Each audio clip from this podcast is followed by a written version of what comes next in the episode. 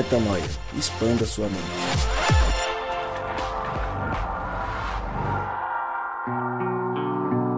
Sim, sim, sim, está no ar mais um podcast Metanoia e você é muitíssimo bem-vindo ao podcast Metanoia número 231. Como eu sempre digo, meu nome é Lucas Vilches e nós estamos juntos nessa caminhada. Lembrando você que toda terça-feira um novo episódio é lançado e você acessa tudo o que fazemos lá no nosso site, portalmetanoia.com ou, quem sabe, em todas as plataformas de podcast existentes neste mercado digital. Não sei se você ouve pelo SoundCloud, pelo aplicativo da Apple, pelo Spotify, enfim. Não importa onde você nos encontra e se você nos encontra em algum aplicativo de podcast nesse momento, eu peço para você se inscrever, ativar as notificações aí para receber semana após semana os nossos novos episódios e as nossas novas metanoias. Na semana passada, nós nos reunimos para começar a falar sobre a série Messiah, a série da Netflix que gerou polêmica e trouxe muita reflexão no começo deste ano. E continuamos a falar dessa série, visto que não conseguimos sequer passar a introdução no último episódio, porque tivemos sim muitas metanoias e pensamos sim sobre muitas coisas. Se você não escutou o episódio passado, eu já te convido para voltar ao episódio 230 do podcast Metanoia, escutar, entender qual que é o nosso ponto de vista acerca dessa série e aí sim vir aqui para o 231 para continuar conosco neste episódio.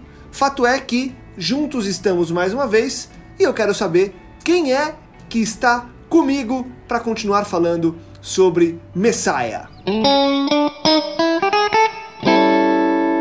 Fala galera, aqui é Rodrigo Maciel e cara, muito bom saber que o pecado é não escolher a bondade. Oi, eu sou a Mari. E você é cristão para que a bondade de Deus seja vista ou para que a sua maldade seja escondida? Oi, eu sou o Gabriel. não aguentei, velho. Desculpa. É que a Mari. Por que, que a Mari faz sempre a mesma voz, no mesmo tom? Me dá uma raiva, velho. Mas vambora.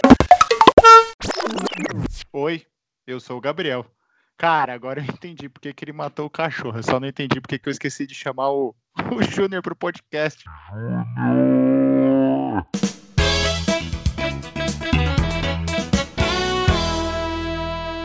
É isso aí, time apresentado. E aqui estamos para falar sobre as metanoias de Messiah. Exatamente. Reunimos algumas das principais metanoias que tivemos ao assistir essa série e é delas é dessas metanoias que falaremos a partir de agora para compartilhar com você, lembrando que temos um anúncio de spoiler, exatamente. Se você está nos escutando e não assistiu tudo, apesar que eu falei para você ouvir o 230. Se você ouviu o 230, já tinha um anúncio de spoiler. Se você continua ouvindo agora é porque você gosta mesmo de spoiler, então fique conosco durante esse episódio. E por falar em metanoias, Rodrigo Maciel, quero perguntar para você, meu querido Rodrigo Maciel, o que é o tal pássaro na geada? Eu quero começar por ele. Depois vocês podem bater em outros itens, outros, outras cenas, outras frases, mas nos chama a atenção uma cena, uma das principais metanoias que tivemos quando ali no em uma, um dos episódios da série há a introdução de uma cena onde é citado sobre a geada, sobre um pássaro, enfim, não vou entrar muito no, na questão. Rodrigão, o que, que acontece nessa cena e aí puxa as perguntas pra gente bater esse papo aí sobre. Uh, eu, cara, eu achei muito especial essa uma cena que aconteceu ali que a gente percebe que durante toda a série há um há um flerte, né, com os elementos bíblicos, elementos do Alcorão, é, e, e, esse flerte acaba trazendo para nós é, algumas algumas informações interessantes. Por exemplo, a Bíblia fala, né, Jesus é, fala que se ele cuida, na verdade, dos passarinhos e, e, e, ele cuida também das, das flores do campo, ele cuidaria também de nós, de forma que a gente não precisasse se preocupar com aquilo que a gente vai comer ou beber ou aquilo que a gente vai vestir.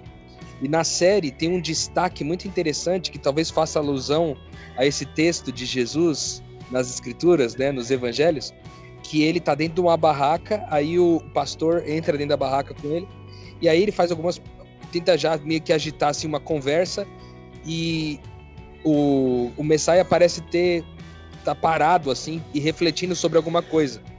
E aí ele fala: "Cara, eu tava pensando numa coisa aqui, porque hoje eu abri a, a, a barraca e olhei pro lado de fora, tinha geado à noite. Já pensou uma geada em pleno verão?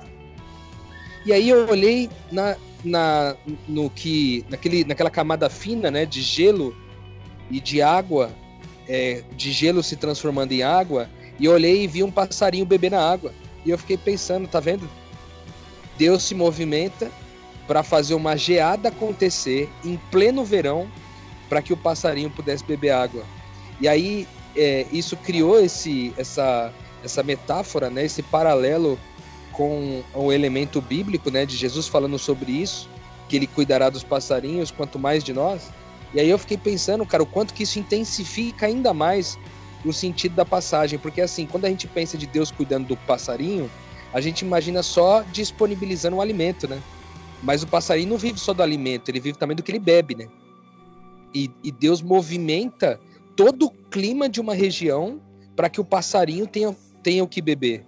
E aí isso fica uma pergunta para nós do tipo assim, cara, o que que Deus movimenta no clima, na história, é, o, é, quais são as coisas que ele faz para providenciar o cuidado que ele tem para o seu, sabe? Isso aí para mim foi muito forte e esse lance do passarinho da geada me fez acreditar ainda mais, crer ainda mais no cuidado e na provisão de Deus para mim, além da minha capacidade de pedir ou pensar. É, eu acho que essa superação da nossa capacidade de pensar é algo fundamental, assim, no dia a dia, para a gente caminhar mesmo nesse, nesse, nesse ímpeto, né, de se parecer com Cristo, porque eu vejo muito uma pegadinha e é uma frase que ela é complexa, porque ao mesmo tempo que ela, ela é muito dita, que é a seguinte frase, que Deus tem que fazer Deus faz a parte dele e a gente tem que fazer a nossa. É difícil encontrar um equilíbrio sobre isso, porque ao mesmo tempo em que eu vejo pessoas se escondendo atrás é, dessa frase para, enfim, não ter uma vida coerente com o que crê, eu também vejo pessoas tendo, usando essa frase como desculpa para não crer, como se Deus estivesse limitado a mim, como se ele fosse o meu sócio, né? Como se Deus não movesse nada, digamos, absurdo, sabe? E ao mesmo tempo que a gente vê, pelo menos nos exemplos bíblicos, como ele é um Deus do que, que faz o tempo parar, que abre o mar.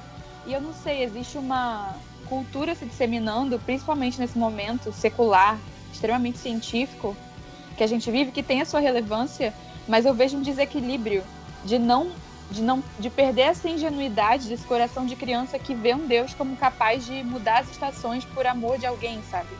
A gente sempre está circunscrito à nossa, à nossa visão é, e ao nosso olhar carnal das coisas. Eu acho que relembrar isso foi precioso para mim também. Gabi, você ia trazer uma metanoia aí importante, até de forma cronológica. É, traz aí pra gente, pra gente começar a discutir sobre, o seu ponto de vista aí também. Na cronologia do, do, do seriado, ela foi dita logo no comecinho, mas ela se encaixa para todo o seriado. Eu acho que até propositalmente eles colocaram essa, essa frase, porque o seriado como um todo, pelo menos para mim, é para derrubar muito aqueles preconceitos que, é, que a gente cria, né, ao longo de uma, uma caminhada aí a exemplo lá do último podcast que eu falei, pô, não entendo por que, que ele matou um dog e agora talvez eu tenha chegado a um entendimento.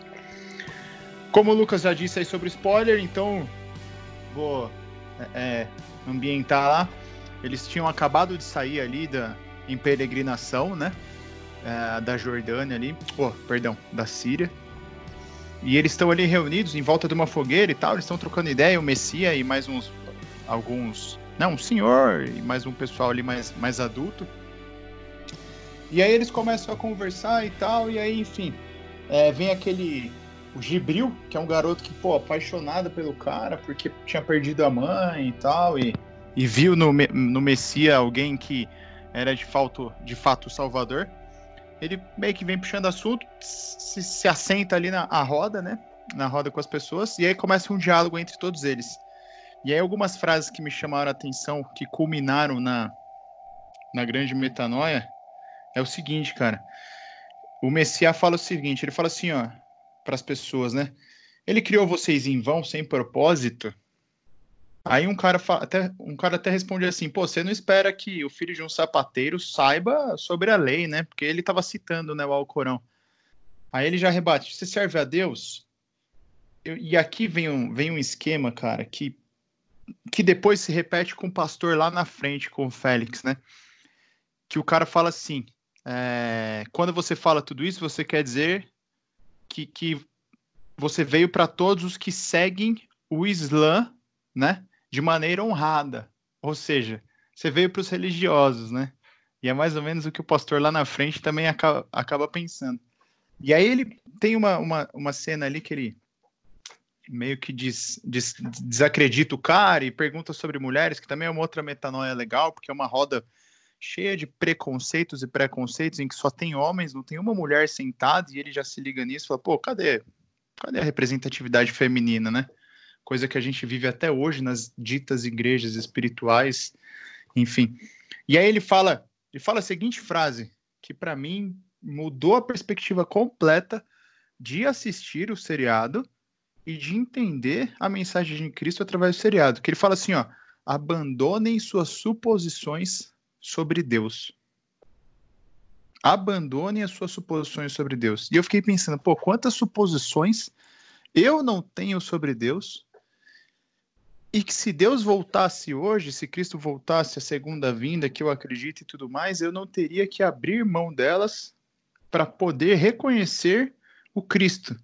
Por isso que episódio passado lá eu disse, pô, eu espero sinceramente, de coração, reconhecer a Cristo, porque é, eu não estou dizendo que o Messiá de fato representa o Cristo, mas, por exemplo, se ele voltasse hoje da forma como foi descrita no seriado, quantos iriam acreditar, né?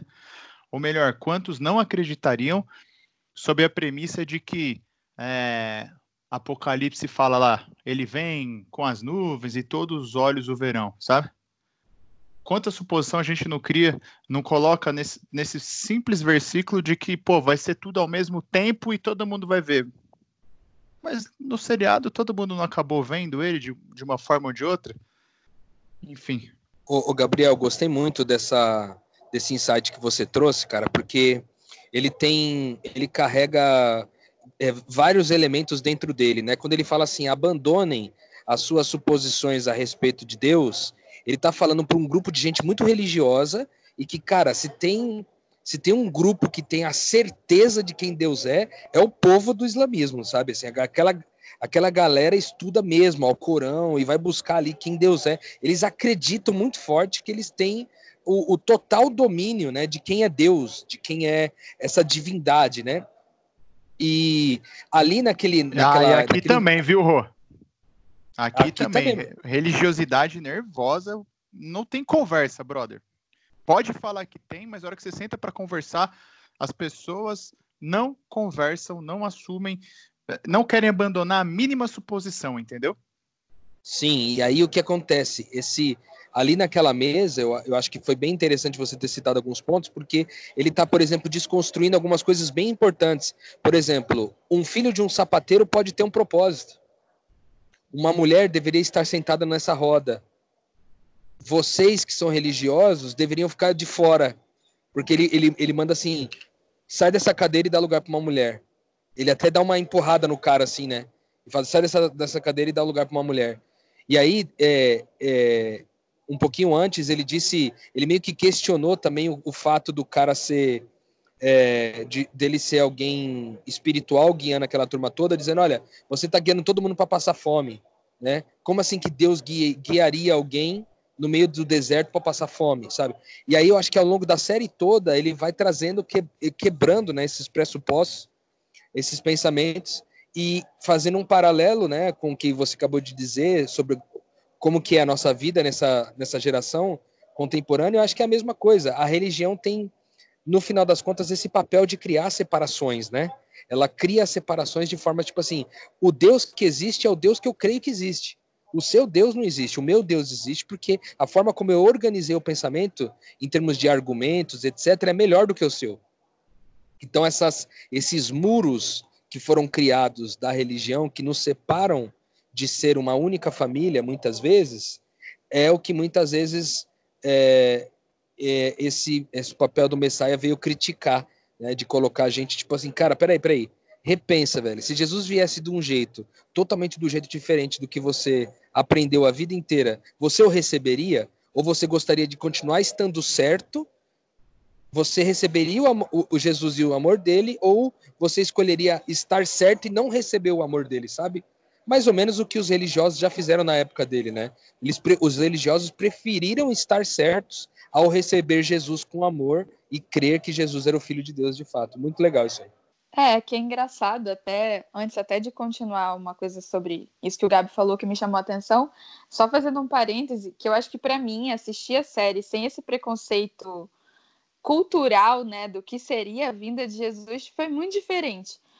Porque, tipo, eu vi até no episódio passado, não deu tempo, ouvi, né? Não deu tempo de comentar a respeito, mas talvez uma pessoa dogmática que já foi ensinada desse jeito, na escolinha e tal, da igreja, é, ela fique pensando, comparando a série com o que ela viu. No meu caso, foi tipo assim: ah lá, tem, teve uma tempestade, ele saiu das nuvens, nossa, que legal. Ah lá, todo mundo tava com o celular filmando, todo olho verá, saquei. Foi tipo assim, check, check, check. Eu não tava, eu não me senti frustrada profeticamente, pelo menos, mas também eu não tenho grande conhecimento profético. Eu guardo até, inclusive, estou curiosíssima para saber a posição de vocês. Mas o que eu queria corroborar o que o Gabi falou, eu achei muito importante isso que ele citou, até nem tinha lembrado, que foi isso de abandonar suas suposições sobre Deus. Eu acho que a gente tem um Deus que não gosta muito que se coloque palavras na boca dele. E isso me lembrou aquela parte de Jó, assim, quando os amigos de Jó estavam aconselhando ele, né? Com coisas razoáveis, mas que não tinham nada a ver com o que Deus realmente queria comunicar a Jó.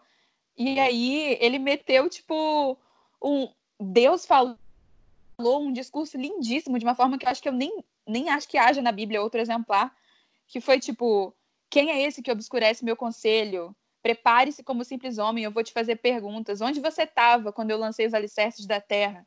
Tipo, Deus ele se colocou nessa posição de tipo, não bota a palavra na minha boca. Inclusive o Messiah na série teve uma parte que ele falou isso. Tipo, não me diga o que eu quis dizer. Eu acho que muitas vezes a religiosidade faz a gente ter essa reverência diante de Deus muito mais nos símbolos, na roupa, em N coisas, mas não nessa humildade de não colocar palavras na boca de Deus, sabe? Que é o mais importante. E é exatamente nessa cena aí, viu, Mari, que, que ele responde isso. Não coloque, não, não diga o que eu quis dizer. Quando o cara fala lá, é... ah, mas você tá falando que é quem serve o, o, o Islã, o islamismo, tá? Ele falou assim, ó, não fala o que eu quis dizer, que não é isso, né? Enfim, e aí esse abandono as suposições é, é, muda a perspectiva lá do porquê ele matou o cachorro, né, cara? É exatamente o que você está falando, ô Mari, porque eu também creio que, que Deus não, assim, sua santidade, benevolência, misericordiosidade, enfim, cara, não faz sentido eu esperar, eu, eu exigir dele uma postura, sabe? Eu, pequeno, falho, é, enfim, Aí a, a, cena lá do cachorro é clara, né? Para mim, ficou clara com aquela cena do milagre do, do vinho, que a mãe vem exigir dele, pô, acabou o vinho. O menino e o pai também nessa cena, eles esperavam que o Messias salvasse o cachorro de alguma forma, né? Cara, pode soar estranho pra gente, o cara meter-lhe o tiro no cachorro, mas primeiro, ele não tem obrigação de salvar. Segundo, mesmo metendo o tiro, ele foi misericordioso, entendeu? Em sua infinita sabedoria. Isso assumindo que ele seja de fato quem, quem ele é. É, cara, e, enfim, isso aí até pode ser um dos itens de polêmica que a gente poderia tratar num outro podcast com mais calma. É, eu, eu acho que nessa mesma cena que ele tá ali no deserto com os caras, é, ele fala um, uma parada muito louca, assim, de de é, sobre a busca da verdade, né? Porque todo mundo tá nessa pegada aí de tipo assim, não, eu quero, eu sei o certo sobre Deus, e aí ele fala para abandonar as suposições a respeito de Deus.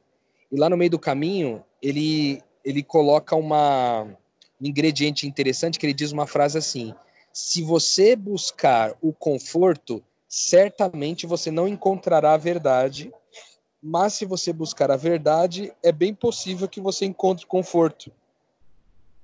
Essa frase também foi muito muito forte assim para mim, porque é, eu acho que isso tem muito a ver com o nosso dia a dia hoje, sabe? Esse lance da gente é, eu acho que todos nós buscamos muito esse lance do conforto, da tranquilidade, é, de, do sossego, sabe aquele negócio? E quando a nossa busca principal da vida é essa, o conforto, o sossego e a tranquilidade, no fim a gente não vai encontrar a verdade lá no final. Mas se a gente buscar a verdade como um todo, talvez todo, toda a tranquilidade, toda, toda a paz, é, tudo aquilo pode vir é, na sequência. Assim. Eu gostei muito dessa frase, acho que encaixa muito com o nosso dia a dia. Assim. Eu até tenho alguma empatia, Rô, com, com o que a gente poderia chamar, talvez, de, de alienação do mundo ao redor, sabe? Porque eu percebo que no, no meio religioso não é muito encorajado, não é muito encorajada essa circulação de informações, sabe? De, eu tenho uma frase de um missionário até da Avalanche, eu esqueci o nome dele, acho que é o Diniz, né? Ele falava que um bom missionário tem que ter a Bíblia numa mão e o jornal na outra essa falta de contexto e não só porque não é encorajado nos ambientes religiosos, mas porque está todo mundo sendo massacrado todos os dias pelo sistema, porque não tem tempo nem para dar atenção à esposa, ao filho, quanto mais para ler um, um, contexto internacional. E eu acho que isso é uma falha importante, por quê? Porque eu observo muito que quando Cristo, e até na Bíblia alguns versículos, Paulo também fala isso, quando eles querem falar de alguém que vive de forma contrária ao reino, eles se referem a essa pessoa como os que amaram esse mundo, os que amaram mais esse mundo. E, e as pessoas elas tendem a amar mais esse mundo, amar mais a vida delas e buscar o próprio conforto quando elas estão alienadas e inconscientes do que acontece ao redor. Porque eu desconfio, e eu não quero aqui ser dogmática, mas eu desconfio que uma profunda experiência com o evangelho só pode nascer de uma profunda revolta com o que tem acontecido com os filhos de Deus todos os dias, com os órfãos e as viúvas. Porque existe uma diferença muito grande entre você amar esse mundo e as coisas desse mundo e viver uma vida para você e ser grato por ter a oportunidade de transformar esse mundo e salvar os seus irmãos. Então, não é pregar uma depressão geral e uma raiva de, dessa vida, mas viver uma vida entendendo que ao meu redor existem mulheres sendo estupradas enquanto a gente grava esse podcast, existem pessoas morrendo em, no, aqui perto de mim, na Europa. Então, eu acho que falta essa consciência ao redor, sabe? Não é encorajada nem pelo sistema, nem pelas igrejas, mas eu acho que é a base do evangelho. Concordo, Maria. Acho que com certeza é, falta a gente olhar em volta e entender o cenário em que a gente está é, inserido, porque o grande problema da nossa sociedade é o olhar para o próprio umbigo buscando justamente esse conforto aí, né? Porque a vida que a gente vive é, em busca da realização pessoal e do conforto é a vida que nos faz perder de vista o contexto ao qual a gente faz parte, justamente pelo fato de que eu estou muito mais preocupado com o meu e com os meus do que com os outros. E aí, no fim das contas, quando você inverte essa lógica é, e tenta entregar essa lógica na outra perspectiva, buscando a paz primeiro, é, o, a verdade, né? Você se satisfaz por aquilo que é pleno. Porque se você for muito sincero, você chega ao ponto de lembrar que a paz e a verdade são uma coisa só.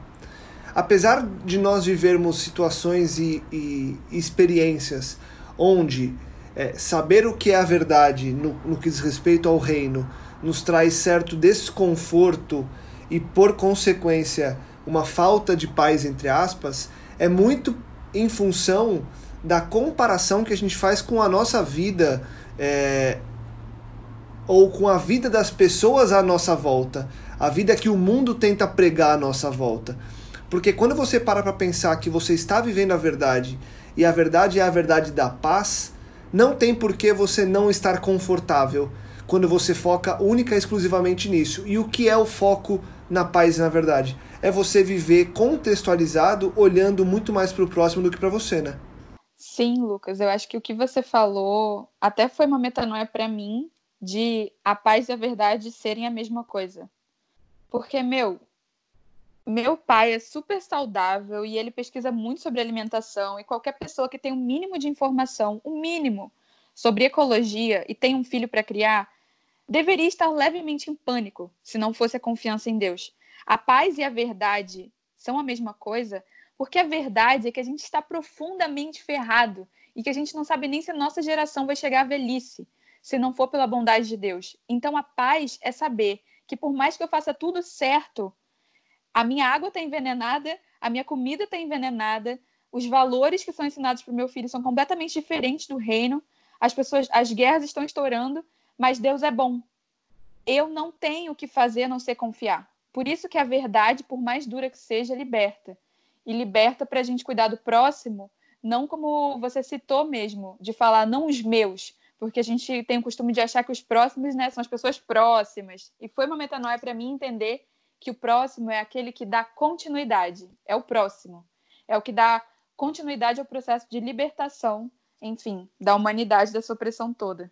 Cara, eu queria é, lembrar também de uma outra de uma outra situação que eu acho que permanece durante toda é, durante toda a série permanece isso e que me trouxe uma metanoia muito massa assim que talvez tenha a ver com esse lance de verdade e paz que a gente acabou de falar que é o lance de, de que o Messiah ele, ele não tinha medo de absolutamente nada sabe? E para mim o melhor símbolo da paz é a ausência de medo, é a ausência de qualquer tipo de medo, de culpa, de vergonha, de ansiedade. Quando a gente está livre, liberto, né? A gente já teve aqui uma série de podcasts sobre a paz, a gente falou um pouquinho sobre isso, mas é, me parece que o Messias propõe uma vida totalmente liberta dos medos, né? Porque você vê, ele não tem medo de ser atingido por uma bala, ele não tem medo é, da tempestade que ele que ele fica no meio da tempestade lá. Ele não ele tem a tempestade de areia no começo da série, que ele também passa e ele fica de pé e todo mundo sai correndo e ele fica de pé no meio da tempestade.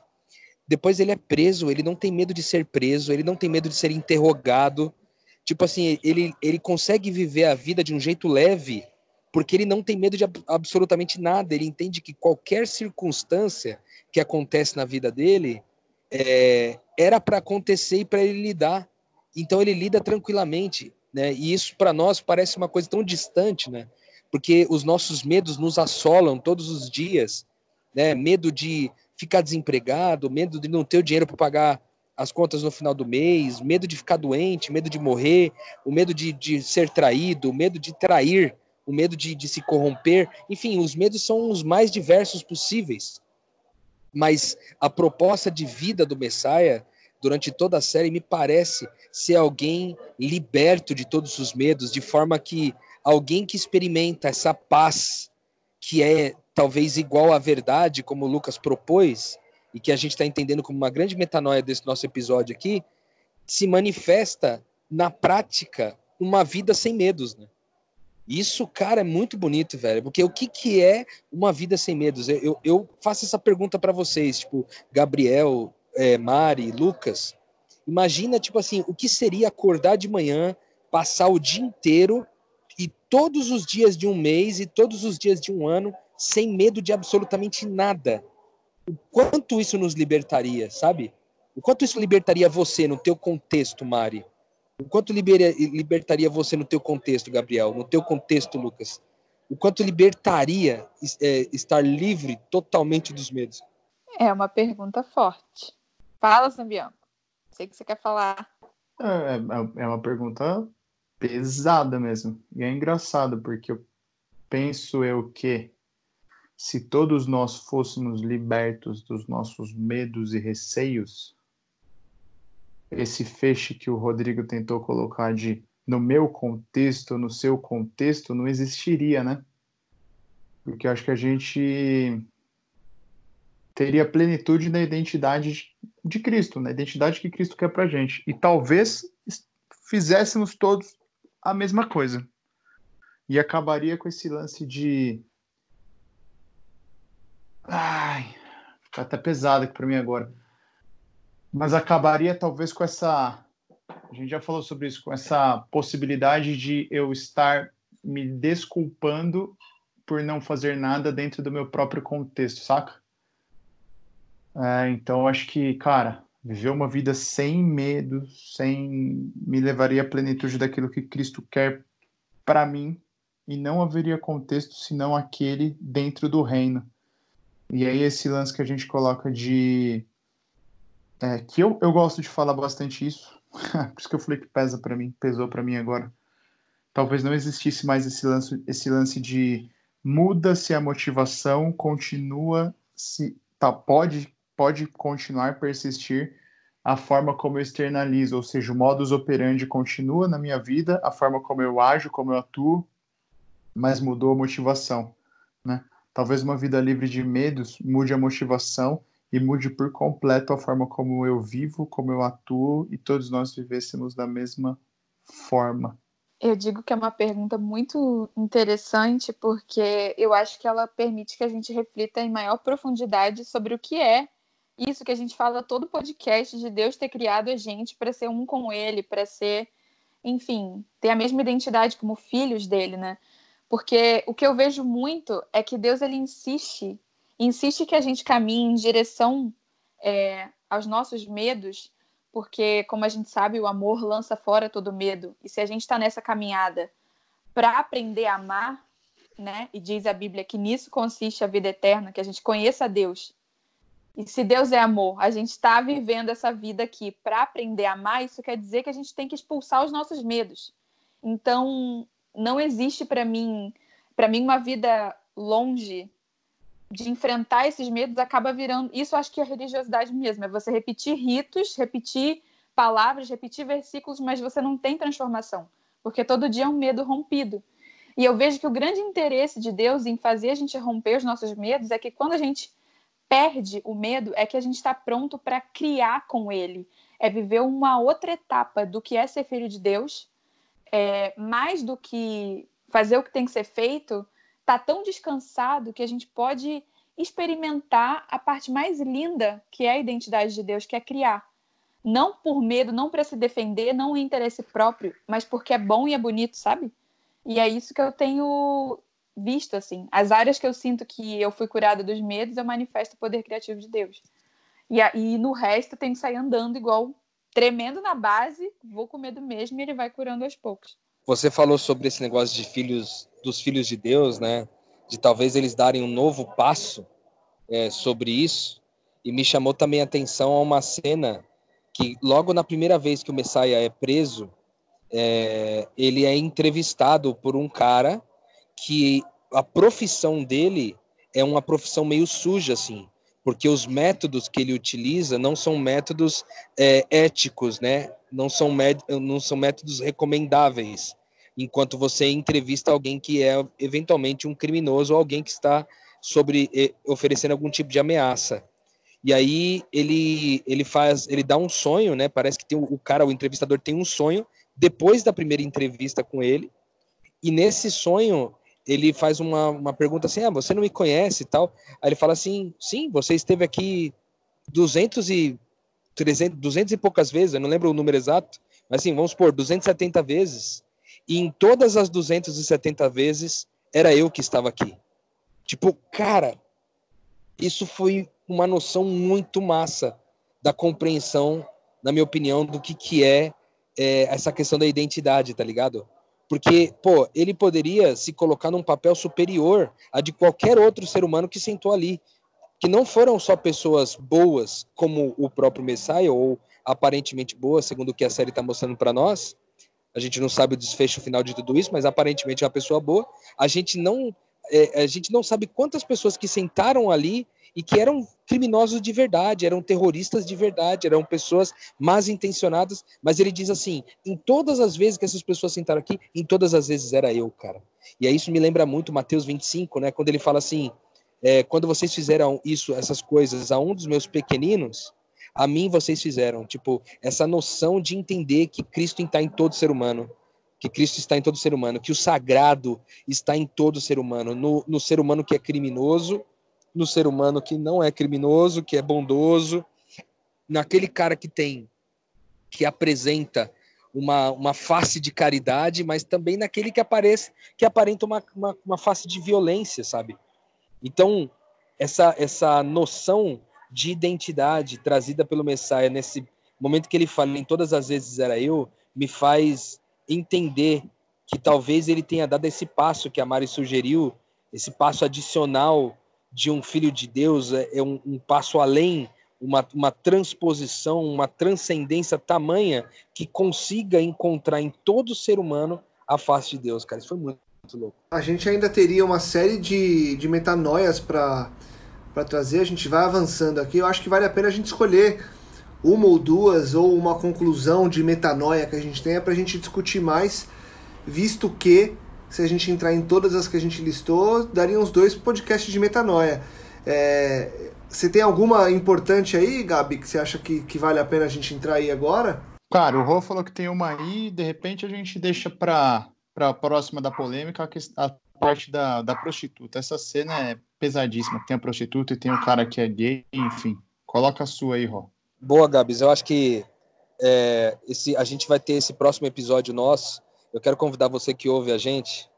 Cara, ouve esse próximo é, podcast, porque a gente vai falar de todas as polêmicas, as principais polêmicas que surgiram ao longo da série, dentre elas essas que o, que o Gabriel citou e muitas outras, essa questão da volta de Jesus, também falar sobre a questão do cachorro, falar sobre outras coisas ali que deixaram um pouco dúbias a questão né, de se o Messias era de fato Jesus ou não.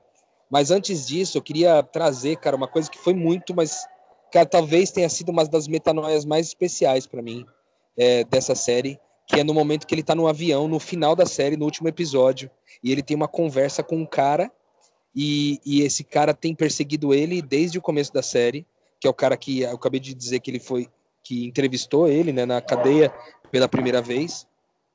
E é muito espetacular assim a forma como como ele tem essa conversa, porque ele cita, ele faz o cara se lembrar de uma maldade que ele fez com uma criança, com um adolescente, quando assassinou um adolescente é, nesses métodos é, não recomendáveis, vamos dizer assim, de interrogatório, ele acabou assassinando um adolescente, né? E aí é, o Messias está falando com ele sobre isso, né? E tentando trazer o arrependimento, né? À, to, à tona, né? Cara, fala sobre isso. Se você falar sobre isso, isso vai te curar e tal. E ele não vai falando. E aí tem uma hora que ele coloca uma frase que é espetacular demais, cara. Ele fala, cara, o pecado é não escolher a bondade. Mano, essa foi uma das melhores definições de pecado que eu já vi na minha vida, tá ligado?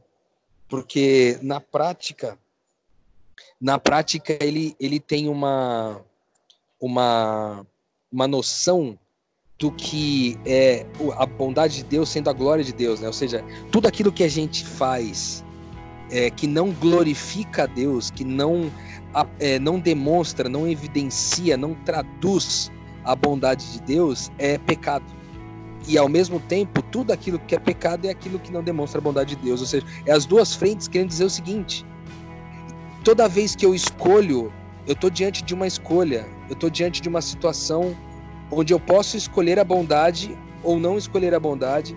Eu escolho a bondade, eu estou revelando a glória de Deus, eu estou participando de quem Deus é, eu estou nessa dimensão ampliada de filho de Deus que a Mari citou. Mas todas as vezes que é, eu priorizo é, escolher aquilo que não é bom, escolher a não bondade, escolher a maldade, né? Talvez seria é, uma forma de ver. É, eu estou de fato pecando. Então, isso amplia a nossa noção de pecado, que às vezes, dependendo da nossa criação religiosa, se limita a uma lista de coisas a fazer ou não fazer, sabe? Quando, é, quando o pecado, na verdade, é muito, muito, é uma coisa muito maior né? Que é não escolher de fato a bondade. Eu gostei desse insight demais. Eu também amei essa frase. Aliás, foi a frase que a minha mãe usou para me convencer a assistir. E eu gosto dela em particular porque ela ajuda a gente a responder a pergunta que eu acho que a gente mais recebe em geral, que é por onde eu começo? Por onde eu começo? Eu crio, mas tá, o que, que eu faço? E eu gosto de citar uma frase que eu até já escrevi um texto sobre isso, mas vale citar aqui no podcast, que é do John Wesley. Mostre toda a bondade que puder, por todos os meios que puder, em todos os lugares que puder, para todas as pessoas que puder, por todo o tempo que puder. E é interessante como a bondade ela pressupõe uma relação para ela ser estabelecida. Porque se você pegar uma lista e intrinsecamente aquilo ali não representa necessariamente uma melhoria para o mundo. E eu me lembro de antes de eu entender o reino, isso ser uma, uma das coisas que mais me afastavam da religião, sabe? Porque eu acho que não tem forma mais sofisticada de do mal prender a gente e impedir a gente de viver o propósito de Deus para nossa vida do que quando a gente está focado é, no nosso processo no sentido de eu não quero errar, eu não posso errar. Putz, errei, pedi perdão, caí, levantei, caí, levantei. Tipo, as pessoas, elas estão, não estão percebendo que viver focadas no próprio pecado é a grande e a mais conhecida forma de manifestar um egoísmo no mundo. Porque no, de um jeito ou de outro, você continua só pensando em você e você não sai do lugar, porque o que você, o que você faz não é perfeito. Então, essa frase coloca para mim uma perspectiva disso, de que a santidade, o processo de santidade, é o de viver uma vida é, orientada para que a bondade de Deus seja vista através de você e não para que a sua própria maldade seja escondida. Pecado é uma orientação de vida para mim mesmo, para o meu prazer. Santidade é uma vida orientada para o outro, e nesse processo há erros. Mas erros são diferentes de pecado. Isso também é uma metanoia. Porque se fosse assim, Cristo não falaria não peques mais, né? Toda vez que ele curava alguém. Porque erro é intrínseco de todo ser humano para que seja visto que só Deus pode ser perfeito. Mas enfim, essa orientação de vida para mim versus essa orientação de vida para nós é a chave de tudo, para não viver uma vida corrupta. Oh, e essa frase é muito louca, oh, oh, porque ela traz uma noção também de atemporalidade, né, cara? Demonstra aí o amor de Cristo e a graça dele, né? Porque, pô, se o pecado é não escolher a bondade, então toda vez que eu fico ali martirizando e rememorando o meu pecado, como aquele cara fazia, o Ávira, né?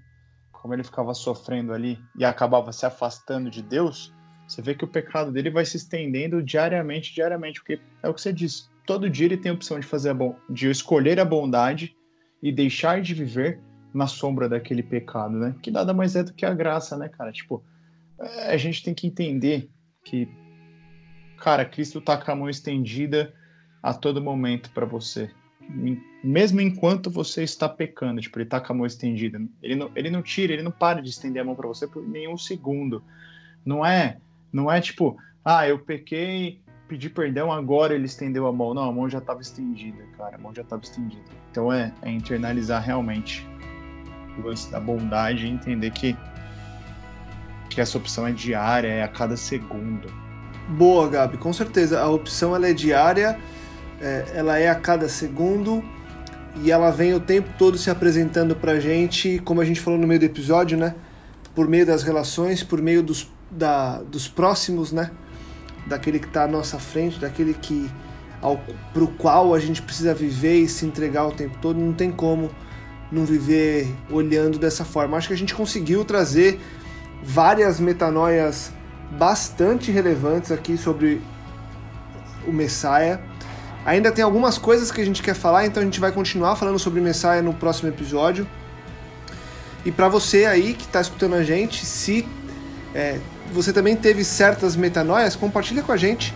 Manda aí um, um e-mail, manda pra gente é, lá no nosso, no nosso Instagram, enfim. É, participe conosco, afinal de contas a gente tem muito conteúdo aqui que a gente quer trazer da sua parte.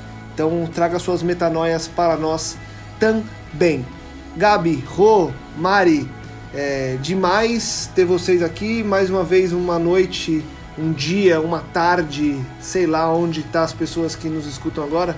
Enfim, momentos de muita metanoia e com certeza a gente volta no próximo episódio para expandir ainda mais a mente sobre essa série que trouxe, como eu disse lá no começo, polêmica, mas trouxe também muita reflexão. Obrigado, senhores, obrigado a você que nos escuta. E eu deixo aquele convite de todo final de episódio. Compartilhe, divulgue e ajude que mais pessoas possam expandir a mente também. Voltamos semana que vem com muito mais metanoia. Metanoia, expanda a sua mente.